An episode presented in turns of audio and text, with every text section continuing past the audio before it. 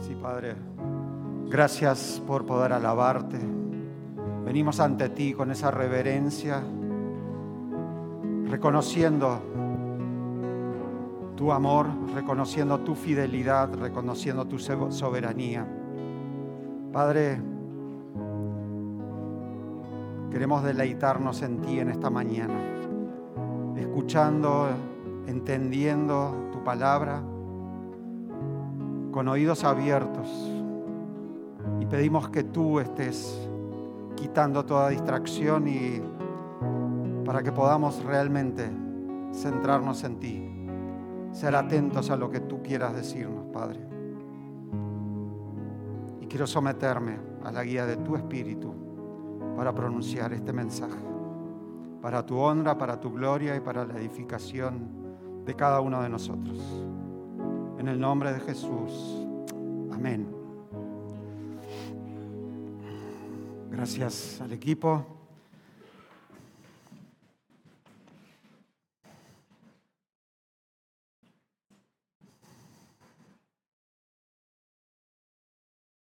Estamos en este tiempo con la serie de Jonás. Vimos una introducción amplia el domingo pasado y, en esta mañana queremos iniciar parte por parte, digamos, en diferentes capítulos, en diferentes domingos, ir viendo etapa por etapa este libro y, y lo que nos deja como enseñanza de, las diversas interpretaciones, de los diversos abordajes, pero ir viendo etapa por etapa. Y nos toca en este, en este primer domingo ese primer, ese, comienzo del libro, donde la palabra del Señor viene a Jonás, donde eh, Jonás es confrontado con la palabra y él reacciona. Y en esa, en esa eh, dinámica de, de, la palabra llegando del proceso que produce en él y de cómo reacciona finalmente, vamos a estar avanzando en esta mañana. Y básicamente es el preámbulo de lo que ocurriría después, de lo que quizás más conocemos de la historia de Jonás, que es la huida, ¿verdad? Em, cómo se imaginan una huida, cómo, cómo ocurre, ¿Qué, qué es la previa y qué es la previa en este caso.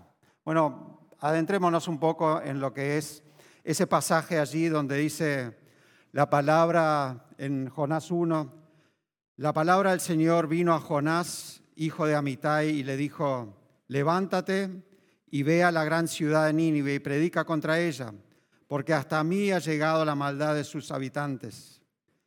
Y Jonás se levantó para irse a Tarsis y huir de la presencia del Señor. Descendió a Jope y halló a una nave que partía para Tarsis. Entonces pagó su pasaje y para alejarse de la presencia del Señor, subió a bordo dispuesto a irse con ellos a Tarsis. Contextualizando otra vez eh, el, libro Jonás, podemos quizás dividirlo en dos, en dos escenas grandes. Una es esta de, Jonás huyendo, de Jonás con los eh, paganos, con la gente a bordo de ese barco y el mar que lo encontraría, lo devoraría después. Y en la segunda etapa es Jonás eh, otra vez con los paganos, con los ninivitas, pero también eh, con la, respuesta y con, su enojo con Dios. Entonces, en esta primera etapa eh, vemos a Jonás y la palabra que, Dios le da. Jonás era un profeta de Dios. Y Dios interviene en la historia una vez más y le da una palabra a su profeta. Hay un llamado, hay un llamado sobre la vida de Jonás, que no lo relata, pero lo podemos intuir y sabemos de otras lecturas de la Biblia donde Jonás había estado profetizando sobre Israel también. Entonces, hay un llamado que Jonás entendió un llamado que requiere de reverencia y del temor de Dios. En algún momento se produjo ese llamado. No lo, no lo sabemos, no lo relata, pero sabemos de otros llamados, como ocurren habitualmente. Sabemos de Moisés, cuando Dios lo confronta en la zarza ardiente. Sabemos de Isaías, cuando él le responde, heme aquí y envíame a mí, o sea, esa disposición que él tuvo frente al llamado, cuando Dios pregunta quién enviaré, y él se pone, se dispone a hacerlo. También sabemos del llamado de Jeremías, de esa inseguridad, de que de esa falta de preparación. Personalmente, mucho me identifiqué con él siempre cuando, cuando sentí ese llamado.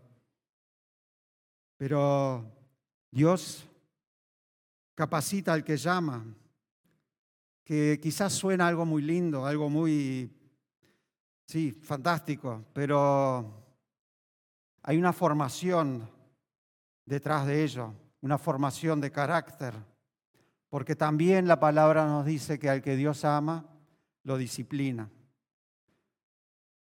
En el caso de Jonás, quizás no, o sea, no menciona todos esos detalles, ese preámbulo, pero en algún momento ocurrió o estaría ocurriendo en este, en este tiempo. Entonces, ¿cómo habrá sido ese, ese llamado de, de Jonás? Ya el domingo pasado escuchamos de, ese, de esa profecía, de, de, ese carácter, digamos, o inclinación oficialista que tenía Jonás cuando eh, profetizó sobre la expansión del reino eh, en, el, en, el, tiempo del reinado de Jerobeam. Y más adelante, y, Dios eh, respalda su profecía, se cumple, pero más adelante el profeta Amós profetizaría en contra de esa expansión no por lo que Jonás haya hecho, sino por lo que el rey, por la infidelidad de ese rey. Y en este, en este pasaje, Jonás recibe nuevamente un mensaje de Dios. Dice así, simplemente la palabra de Dios viene a Jonás. Lo que también nos dice que Jonás estaba atento a escuchar lo que Dios podría decirle, que no es menor. Pero después viene ese mensaje que había de transmitirse. Levántate y ve a la gran ciudad. Predica contra ella, porque hasta mí ha llegado la maldad de sus habitantes. Queda evidente, si seguimos leyendo por la reacción de Jonás, que él entendió claramente el contenido del mensaje, pero también que entiende e interpreta las implicancias de este. Y ahí quizás está parte de ese peligro, porque la esencia de un buen profeta es, por un lado, la certeza de que el mensaje que él recibe es de Dios, o sea, estar conectado con la fuente, tener esa identidad, esa conexión y, la plena convicción y certeza de que ese mensaje que él ha recibido es de parte de Dios. Pero una vez recibido ese mensaje, está en él la obediencia en el profeta, la obediencia en transmitir el mensaje sin agregar ni quitar nada, darle un tratamiento como se lo damos a la palabra de Dios mismo también. Y en alguna medida podemos pensar que cada profecía, cada persona que recibe también un mensaje, debe resistir la tentación de interpretar el mensaje, sus implicancias o implicaciones, e imaginar las reacciones del receptor. Porque ello abre la puerta al miedo, abre la puerta a posibles reacciones, represalias, inclusive la burla quizás. Entonces, finalmente tendría el enemigo una puerta abierta para que el mensajero dude del mensaje o aún de su fuente, simplemente porque no pudo contextualizarlo o verlo con, con los ojos de Dios. Hay bendición para el profeta fiel que transmite un mensaje de Dios aún sin entender el motivo. Aún hoy creemos en la profecía y que aún hoy Dios habla a sus hijos. Quizás alguien alguna vez se acercó a ti diciendo, para mí esto no tiene sentido alguno. Y no sé si tenga sentido para ti, pero siento de Dios decirte, y ahí va ese mensaje. No sé si les ha pasado. Eso quizás redondea lo que quise transmitir en, esa esencia de un profeta. Vemos en ellos los valores esenciales de la obediencia y de la valentía. Y vemos en este mensaje que recibe Jonás un mensaje muy especial. Ve a Nínive y predica contra ella. Un mensaje que es claro, pero que sorprende al receptor por el destinatario. Históricamente los profetas hablaban a su propio pueblo, aunque quizás en algún momento Jeremías, Isaías y Amós pronunciaron mensajes hacia o dirigidos a otras naciones paganas, fueron breves y en ningún caso el profeta tuvo que ir a trasladarse hacia esa nación para predicar allí en sus calles el mensaje que había recibido. Por lo tanto, no había precedentes de que un profeta hebreo dejara a Israel y fuera a una ciudad gentil. Por tanto, es razonable que surgieran dudas y preguntas en Jonás. Y evidentemente él cedió a la tentación de interpretar el mensaje, leer el contexto y imaginarse las consecuencias. Era muy llamativo advertir a los gentiles, los enemigos del pueblo y el pueblo más cruel de la época, nada más ni nada menos. Entonces, ¿cómo podía un Dios bueno dar a una nación como esa la más mínima oportunidad de experimentar su gracia y su misericordia? ¿Por qué ayudaría a Dios a los enemigos de su pueblo? Como decíamos, Jonás era un ferviente nacionalista, férreo patriota, y podía sorprender que Dios enviara justo a este hombre con ese mensaje tan peculiar a las personas que él más temía y imaginamos también odiaba. Nínive era una potencia militar y cultural de la época. ¿Por qué también esa población escucharía un mensaje de alguien como Jonás. Quizás todo eso nos da como un marco muy teórico y muy lejano en el tiempo, pero miremos algo en, más contemporáneo. Imaginen ustedes en la Segunda Guerra Mundial un rabino judío yendo a las calles de Berlín a predicar un mensaje de arrepentimiento.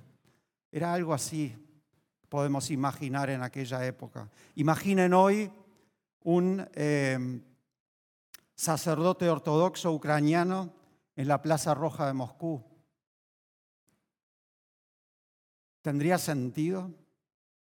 Para Jonás la misión no tenía ningún sentido, pero Dios tenía un plan superior. A pesar de todo, esta nación fue objeto del alcance misionero de Dios.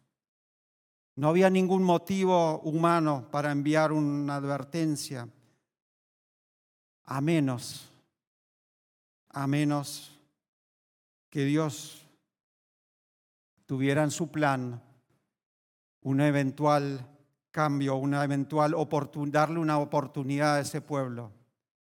Y quizás por las reacciones que podemos ver en el final del libro, Jonás mismo ya intuía algo así y no estaba en sus planes. Nada de, la misión que Jonás le había sido asignada tenía sentido y Jonás lucha con su respuesta. Tampoco la Biblia nos dice cuánto tiempo él estuvo luchando después de recibir ese mensaje hasta tomar una decisión. Pero lo cierto que él tenía un problema, un conflicto con la misión asignada, pero tenía un conflicto mayor con quien le había asignado la misión, con Dios mismo. Cuando esto sucede, hay una decisión que tomar y es una cuestión de fe. ¿Creemos que Dios sabe qué es lo mejor para nosotros?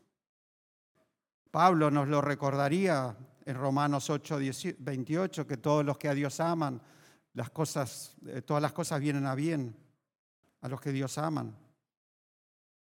Pero pensamos un poco más atrás en la historia. Adán y Eva en el Edén, el primer mandato fue, puedes comer de todos los árboles del jardín, pero del árbol del conocimiento del bien y del mal no deberás comer. El fruto, dice en Génesis 3, el fruto era bueno, era de buen aspecto, era deseable. Sin embargo, Dios no había dado razones muy claras por las que sería malo comerlo. Bueno, les había anunciado que morirían, pero parece que no era suficiente.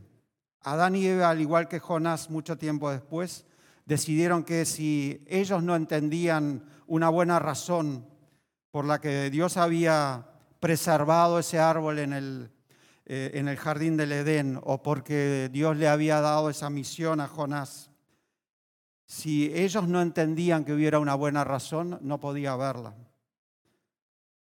¿Por qué le dijo no a Dios entonces?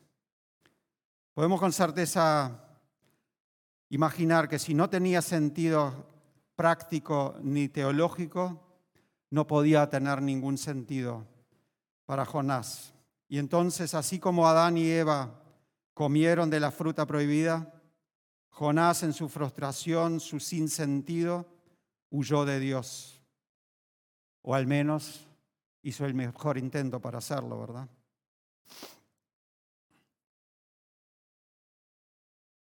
David nos recordaría en el Salmo 139, dice, ¿a dónde iré de tu espíritu? ¿A dónde huiré de tu presencia? Jonás hizo exactamente lo opuesto a lo que Dios le había dicho que hiciera. Su, su, llamado era que fuera hacia el este y se dirigió al oeste. Se le había indicado que viajara por tierra, pero se fue por mar. Se le había enviado a una gran ciudad, pero compró un boleto solo de ida hacia el fin del mundo. ¿Cómo reaccionamos nosotros? ¿Alguna vez te enfrentaste a una situación similar o quizás estés en medio de decisiones tan trascendentes en este tiempo? Básicamente podemos aprender que hay dos maneras de huir de Dios. Jonás nos enseñaría que hay dos estrategias diferentes. Y Pablo también hace referencia a ellas en, Romanos en los primeros tres capítulos. Un grupo, se describe ahí, un grupo está tratando de seguir con diligencia la ley de Dios y otro grupo la ignora. Y con todo, al final Pablo llega a la conclusión que ambos se habían descarriado. Ambos en maneras distintas huyen de Dios. Todos sabemos que podemos huir de Dios al menos al ser inmorales y sin religión. Sin embargo, Pablo declaró que es posible evitar a Dios al ser muy religiosos y morales. En un resumen extraordinario dice, no hay un solo justo, ni siquiera uno. Todos hemos pecado y hemos caído cortos de la gloria delante de Dios. Jesús nos relata también estas dos historias de huir de Dios en esa parábola de Lucas 15 del, Hijo Pródigo, donde un autor, Timothy Keller, em, llama a este libro, hablando de Jonás, el profeta pródigo, haciendo precisamente esa comparación. Otra vez allí se trata de esos dos sistemas opuestos.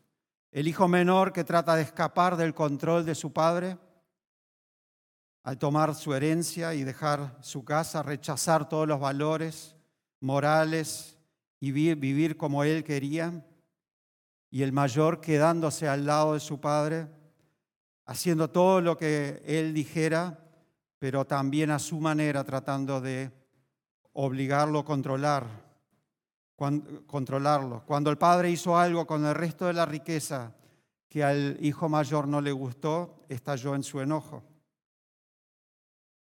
El hijo mayor no obedecía por amor, sino solo como una manera de que el padre se sintiera obligado con él, como una manera de controlarlo. Pero ninguno de ambos confiaba en el amor del padre. Esos dos sistemas de pensamiento, nosotros lo llamamos quizás el sistema mundano, el autodescubrimiento la independencia, el libertinaje, o el modelo farisaico, la corrección moral, la vida ordenada, lo correcto. Ambos piensan que tienen la, razón y que el mundo sería mejor si solo siguiéramos uno de estos modelos. Aún hoy encontramos estos personajes o estos modelos representados en nuestra sociedad. El hermano menor, representando el pecado en la carne, el alcohol, las drogas, el libertinaje sexual, toda la serie que podamos agregar. Quería independencia, control sobre su parte de la herencia, sin la supervisión del padre. El grande, por otro lado, representa ese pecado en el espíritu, el orgullo, la superioridad, el desprecio, fariseísmo. Jonás en esas dos escenas que iniciaba y como un contexto general representaría, según este libro, esas dos vivencias. Ninguno de los hijos confiaba en el amor del Padre. Ambos están perdidos, cada uno en sus pecados. Ambos quieren las posesiones, pero no el Padre. Ambos pecan en sus acciones. Ambos están equivocados, pero ambos son amados por el Padre y amados por Dios. El Padre va a confrontar a ambos. Uno ya ha dado, se ha dado cuenta quizás cuando avanzamos en la historia del Hijo Pródigo, volviendo en sí, y el otro que no quiere participar de la celebración. Jonás huyó, pero Dios no lo soltó. Dios lanzó un gran viento sobre el mar, como vamos a leer más adelante. Veremos que luego Jonás cumple finalmente con su misión, igualmente sigue enojado, demostrando una actitud poco ejemplar. La Biblia no afirma que toda dificultad sea resultado de algún pecado, pero sí enseña que todo pecado traerá consigo dificultades. Al que Dios ama, lo disciplina. Cuando rechazamos y desobedecemos a Dios, como lo hizo Jonás, requiere de un tratamiento radical, radical el, si ha de ser corregido. En el Hijo Pródigo, en la Biblia de estudio nos muestran como siete pasos, como una escalinata descendiente, siete pasos antes de que el hijo pródigo reconozca su fracaso. Obstinación, egoísmo, separación, la sensualidad, la destrucción, la humillación, el hambre, hasta que finalmente vuelve en sí y decide volver. Recién allí decidió dar el paso de volver con el Padre. El texto al que hacemos referencia describe a Jonás descendiendo. Dice que descendió a Jope, entró en el barco y si continuamos leyendo vamos a leer que descendió al fondo de este para finalmente ser arrojado al fondo del mar. Descendió a las profundidades del océano. Pero hasta que no tocó fondo y se despojó de su creciente independencia, hasta entonces no fue posible su liberación. Había un efecto, defecto fatal en el carácter de Jonás que había permanecido escondido mientras las cosas le iban bien. Si leemos la Biblia vemos diferentes historias de personas que huyeron de Dios. Una de ellas es Jacob, que huyendo de Esaú, tuvo que pasar, no estaba preparado para guiar la familia de Dios, para eh, conectarse con la promesa que Dios tenía para él. Se vio obligado a ir de su casa,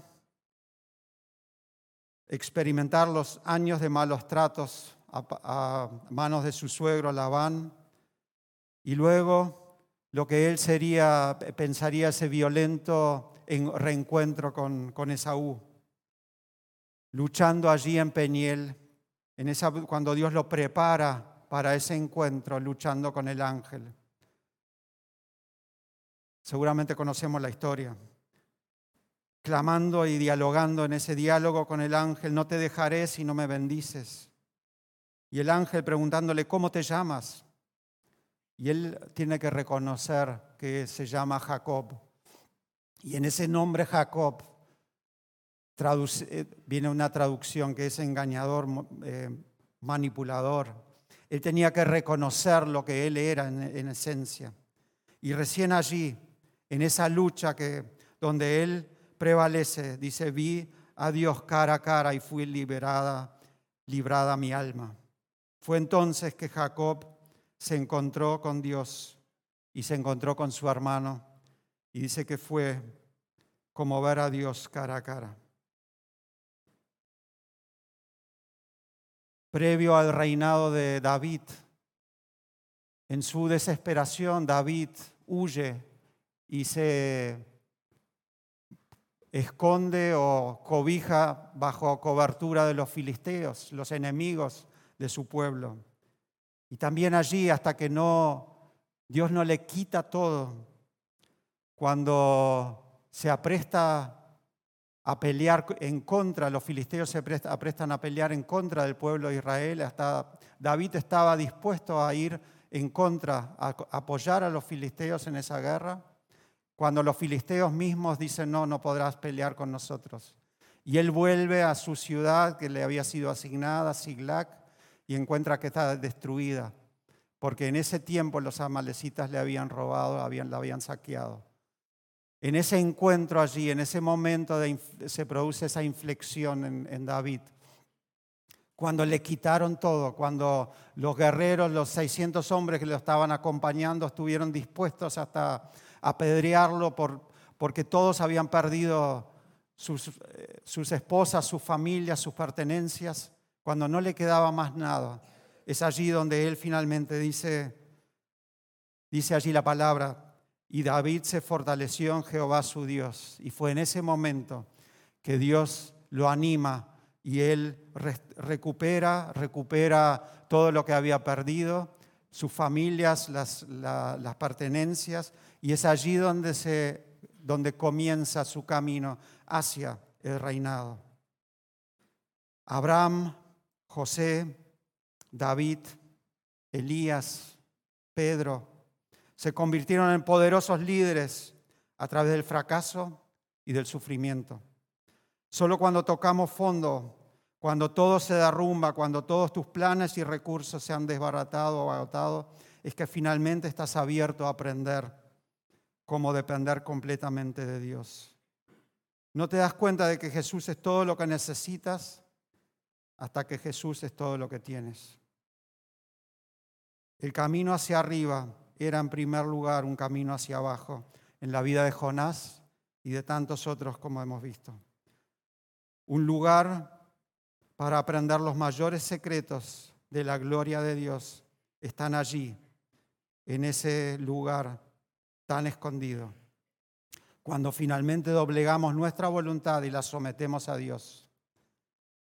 Pero no es por algo sobrenatural que Jonás reencausa su, su vida, sino que es por lo que acontece en ese lugar. Y ya veremos en los siguientes capítulos más detalles sobre esa oración y ese encuentro particular eh, que ha tenido porque es en ese clamor a Dios que dice la salvación solo viene del Señor. Y algunos dicen ese, ese versículo central como, como el mensaje más corto de todo el Evangelio de la Biblia. ¿Cuál es tu situación hoy? ¿Estamos o estás acaso atravesando algún desierto, algún lugar, alguna decisión? Ayer fue una jornada muy especial para nuestra iglesia también, para los que pudieron participar, por cuanto se trataba de precisamente entender y reajustar nuestro propósito con Dios. Entender en dónde estamos desalineados en ese propósito. Recuerdo algunos momentos así en, en mi vida también. Cuando por allá en la década del 90, creo que fue en el 96, me eligieron como predicador, no pude aceptar ese llamado. Recuerdo que pasé tres días en cama, eh, me vino una gripe o una, enfermedad, nunca supe qué era, eh, luchando con esa respuesta. Y no fue hasta muchos años después que pude encontrar un sí a ese llamado, que entiendo que era un llamado de Dios. Y estoy agradecido a todos los que me animaron en aquella etapa, los que insistieron a pesar de mi resistencia, eh, Rainer en particular, gracias, eh, para que en el año 2006 finalmente pudiera aceptar. Pero también fue con muchas indecisiones. Muchas veces cuando Dios tiene asignado un llamado, el enemigo, bueno, las circunstancias, llámale como quieras, abren otras opciones. Me acuerdo que se presentaban oportunidades de laborales, una carrera, etcétera. Era dejar el país, emigrar y asumir posiciones o seguir ese llamado que para entonces eh, estaba como cada vez más firme. Y hoy doy gracias a Dios por la familia, por los hijos, por el entorno, por, como ya dije, los que me animaron en aquel momento con mis errores. No es que en aquel momento se decidiera todo, sino que comenzó un proceso. Y también en esta historia de Jonás vamos a ver en los próximos capítulos que Jonás cuando toma la decisión de finalmente doblegarse y aceptar el llamado, eh, no es que está todo resuelto, pero pensemos que ¿quién escribió ese libro de Jonás? ¿Lo escribiría él eh, si hubiese permanecido en ese enojo? ¿Quién nos contaría de lo que fue su oración en el vientre del pez? Los animo a meditar meditando en sus propios llamados y quiero sí animarlos a pensar cuál es tu situación. Quizás te encuentres en un sinsentido de tu vida, quizás frustrado por porque las cosas no se están alineando de la forma que, que tú lo esperas. Dice el profeta Isaías, Ahí el Señor ha dicho, mis pensamientos no son los pensamientos de ustedes, ni son sus caminos mis caminos.